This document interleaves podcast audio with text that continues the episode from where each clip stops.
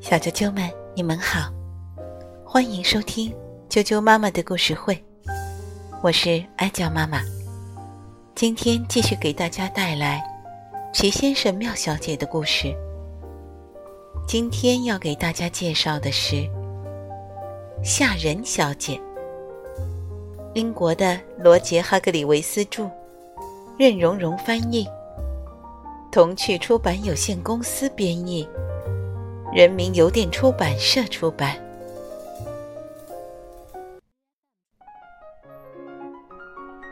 吓人小姐，吓人小姐住在山顶上的一座房子里。这座房子名叫吓人小屋。天一黑，她就会趁着没人，悄悄溜进下面的山谷。他在那里静静的等着，直到有人走过来。一有人走过来，他就会踮着脚尖走到他们身后，张开嘴巴，大吼一声：“嘿！”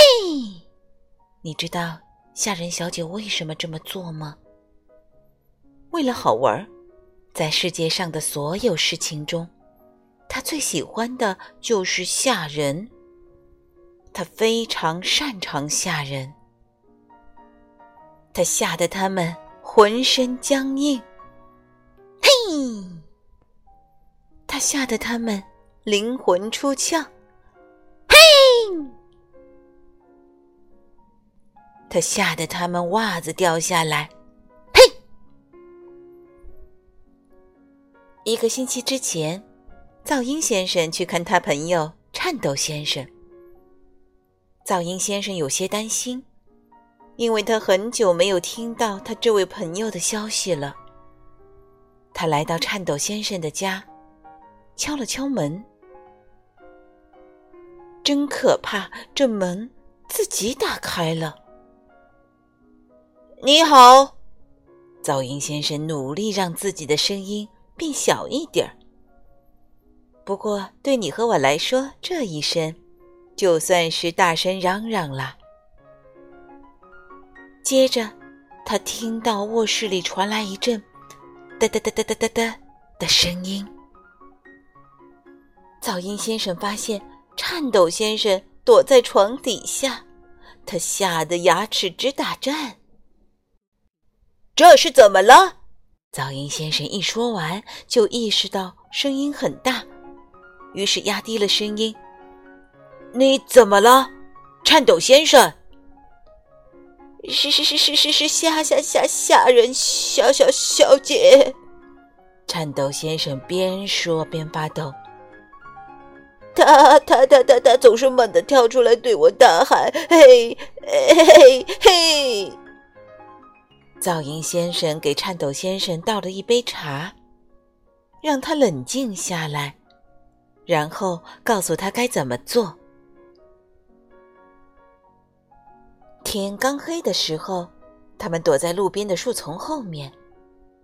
这条路通向颤抖先生家。他们等啊等啊，终于看见吓人小姐悄悄的走了过来。这时。噪音先生和颤抖先生从树丛里钻出来，踮着脚尖，走到吓人小姐背后，用最大的声音大喊一声：“嘿！”呵，噪音先生最大的声音可真响，响得吓人小姐跳了将近两米高。她一落地就拼命地跑，她跑啊跑。终于跑上了山顶，跑进了吓人小屋，跑进了他的卧室，钻到床底下躲了起来。啊，我想你会有很长一段时间都见不到他了，颤抖先生。噪音先生忍不住笑着说：“颤抖先生，颤抖先生，颤抖先生，连个人影也没有。”噪音先生又忍不住笑了，他走回颤抖先生的房子，去看看颤抖先生的床底下。小啾啾们，今天的故事就讲到这儿了，明天见。